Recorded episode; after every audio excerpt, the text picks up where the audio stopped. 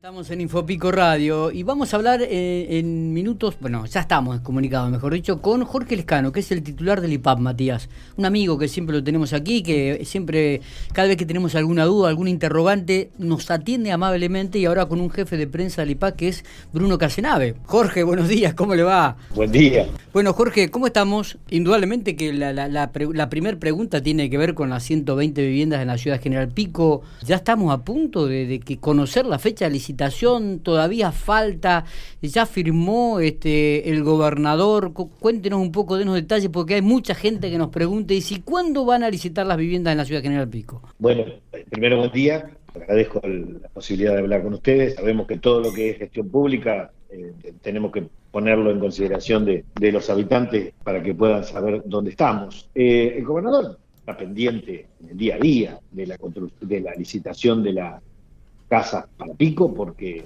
eh, falta pico y toay y, entonces eh, a diario es la consulta. Claramente eh, nosotros un expediente se mueve rápido, pero cuando se habla de construcción de vivienda hay que hablar de factibilidades y la, tierra de Toay tuvo alguna algún algún tema extra que había que cubrir, de niveles y demás, y la tierra de Pico, que era fácil, porque lo único que tuvimos fue un cambio de localización en su momento. Ahí estamos mejor. Eh, un cambio de localización en su momento, eso nos retrasó un poquito. Lo que buscamos es eh, no ir a una tierra nueva, sino completamientos para tener los servicios más cerca. Exactamente. Y bueno, eso después eh, vienen las factibilidades. Y la factibilidad dependemos de terceros, los terceros ponen condiciones. Claramente, si hay que hacer más edificio, perdón, más vivienda, eh, Corpico dice, bueno, pero cuando vamos a hacer vivienda tenemos que tener más agua, porque si no tenemos mejor abastecimiento de agua, cualquier complicación mínima, desabastecemos de agua a la población. Ya estamos en un proceso que no debería ser, que, no es lo que debería ser, eh, de abastecimiento. Tenemos complicaciones. Entonces, si vas a hacer más barrios, tenemos que cubrir ese tema. Bueno, después eh, Camusi también sale y dice, sí, pero tenemos que hacer otras obras complementarias. Aunque lo de Camusi no fue mayormente problema, pero Corpicó, eh, porque la ciudad está teniendo problemas de abastecimiento. Entonces, esas son las atenciones que hay que tener en el expediente, que dice, ¿por qué se atrasa? Si, bueno, para la pandemia. No, no es la pandemia. Son las obras. Hay que no es solo la vivienda.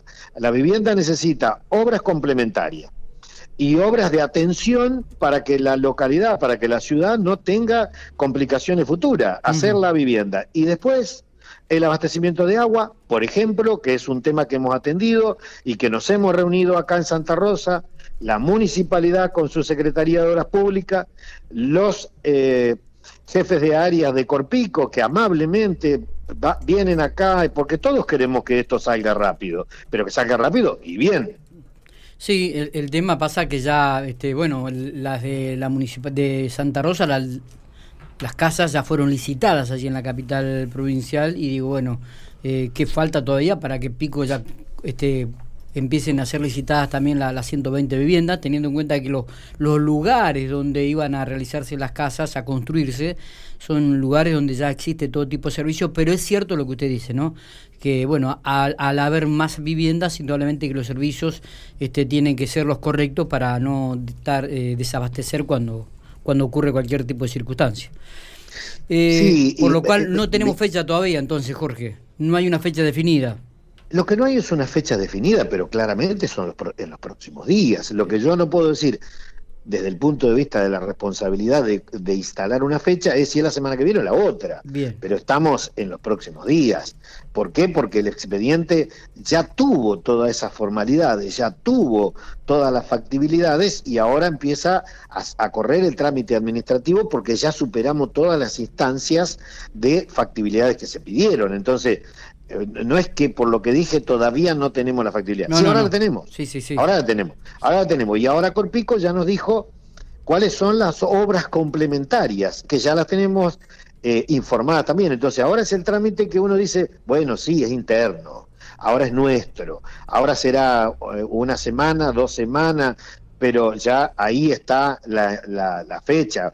Pero quiero decirle a a todos los vecinos de, la ciudad de Pico que eh, nosotros queremos eh, acelerar los procesos de eh, construcción de vivienda por el gran déficit y el gobernador Silioto es el que está al teléfono permanentemente a ver qué faltó, qué tiene que, qué gestión hay que hacer, cómo acompañar para que toda la provincia de La Pampa tenga en construcción su, su cupo de viviendas que hemos asignado. Está, perfecto.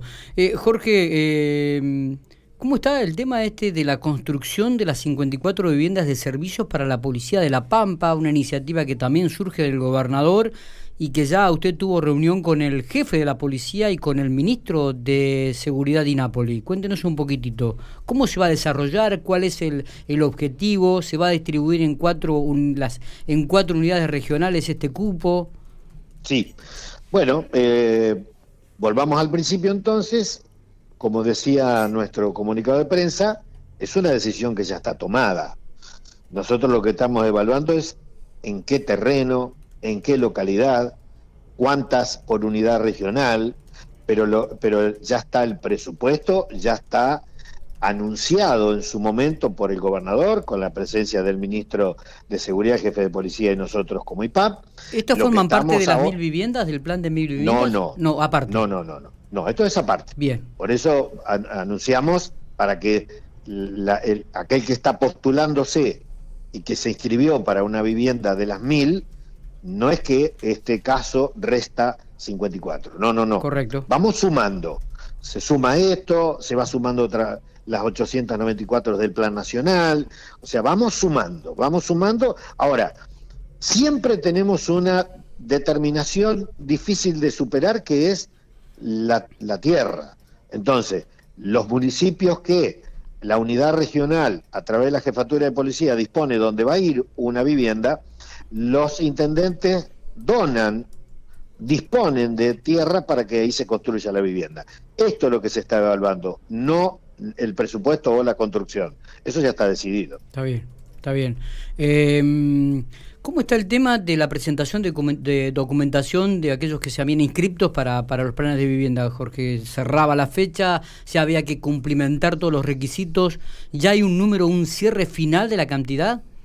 En estos días estamos cerrando, hoy es el último día hábil, eh, pero eh, vamos bien. La verdad que hemos recibido de su gran mayoría eh, la documentación, así que como es por internet tenemos hasta el 28 y sigue la gente consultándonos. Ah, bien. Así que, pero ya está más del 90% de, de la gente subiendo la información, eso después va hay que ir validando que esa información complementaria a el registro del usuario que se hizo oportunamente sea lo que da cumplimiento a la ley de FONAVI a la, para que sea la inscripción válida y entonces desde ahí después no solo que nos permite saber quiénes van a entrar al sorteo, sino que nos permite diseñar una política de vivienda porque decimos, hay eh, muchos que necesitan la vivienda y no tienen empleo formal, hay otros que tienen un ingreso de dos, tres, cuatro salarios mínimo vital y móvil, hay otros que tienen otro ingreso superior.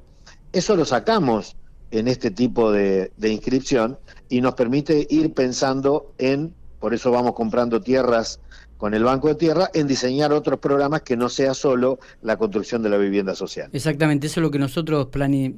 Eh, explicábamos el otro día también aquí en los micrófonos de la radio, Jorge, donde una vez que se cierre la inscripción, después eh, el IPA va a comenzar a validar esta información que cada uno de los inscriptos este, ha este, puesto en evidencia y a partir de ahí luego seleccionará o hará un filtro de aquellos que ingresarán dentro de este plan, ¿no? Así es. Nosotros estamos trabajando eh, muy relacionado con el Ministerio de Modernización del Gobierno de la Provincia de La Pampa y entonces usamos eh, ya estamos utilizando la mayor y mejor posible herramientas que nos permite la tecnología, la informática, y entonces estamos tratando de hacer todo en forma virtual.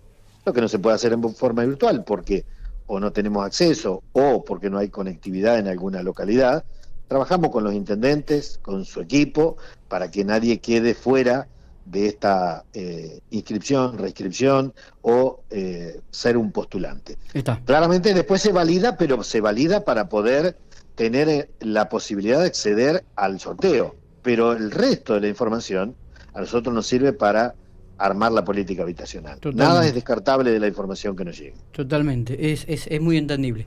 Jorge, le agradecemos estos minutos, como siempre, ha sido usted muy amable.